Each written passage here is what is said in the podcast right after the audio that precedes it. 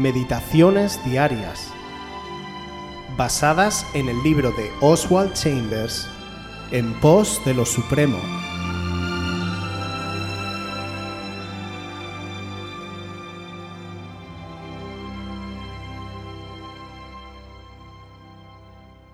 Un destino de santidad. Primera de Pedro 1:16. Porque escrito está, Sed santos porque yo soy santo. Debemos recordarnos continuamente cuál es el propósito de la vida. No fuimos destinados a ser sanos y felices, sino santos. En la actualidad tenemos demasiados deseos e intereses que consumen y malgastan nuestras vidas. Muchos de ellos pueden ser correctos, buenos y nobles, y algún día se cumplirán pero mientras tanto Dios tiene que atrofiarlos. Lo único verdaderamente importante es que el ser humano acepte a Dios y que Él lo santifique. Cueste lo que cueste, cada persona debe tener una relación correcta con Dios. ¿Creo que necesito ser santo? ¿Creo que Dios puede entrar en mí y santificarme? Si cuando predicas me convences de que no soy santo, entonces me resiento contra tu predicación. Predicar el Evangelio despierta un fuerte resentimiento porque debe revelar que no soy santo, pero también despierta un intenso anhelo dentro de mí. Dios tiene un destino único prometido para la humanidad, la santidad.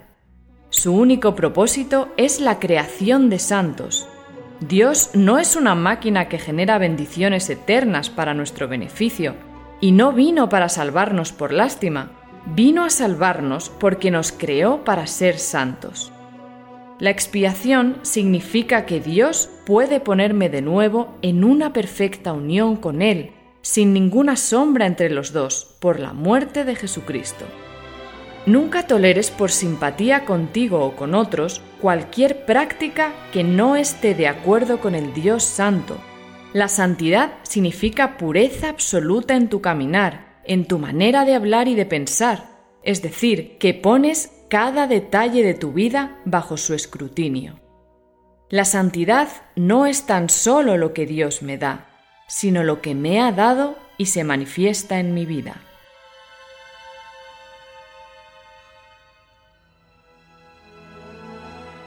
Un día más, Oswald nos recuerda que para agradar al Señor debemos ser santos.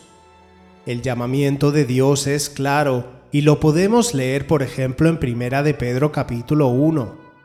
Como hijos obedientes, no os conforméis a los deseos que antes teníais estando en vuestra ignorancia, sino como aquel que os llamó es santo. Sed también vosotros santos en toda vuestra manera de vivir, porque escrito está, Sed santos, porque yo soy santo.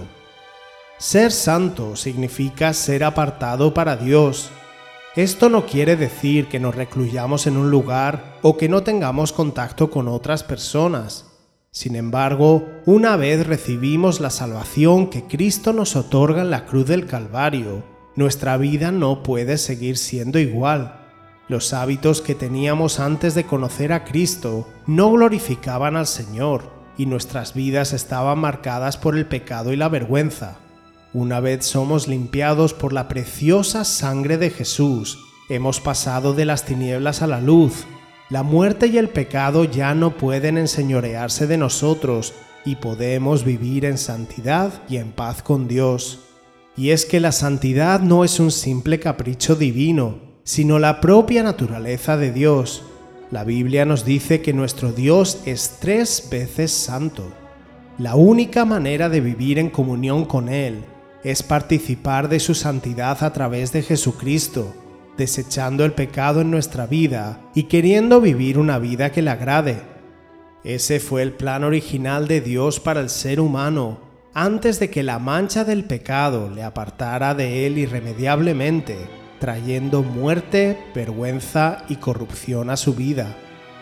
Por tanto, Una vez nuestros ojos son abiertos y entendemos la magnitud de lo que el Señor ha hecho por nosotros, la separación de la santidad no es sinónimo de pérdida, sino de absoluta ganancia.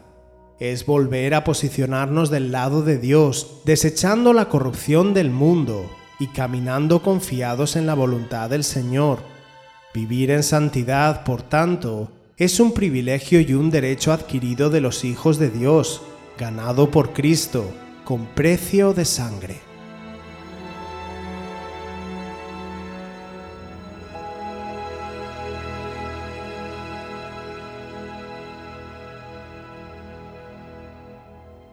Si quieres volver a escuchar este devocional o cualquier otra de nuestras emisiones anteriores, puedes visitar nuestro canal de YouTube buscándonos como Aviva Voz FM también puedes ponerte en contacto con nosotros a través de nuestra página web www.avivavoz.es o mandarnos un correo electrónico a la dirección contacta@avivavoz.es.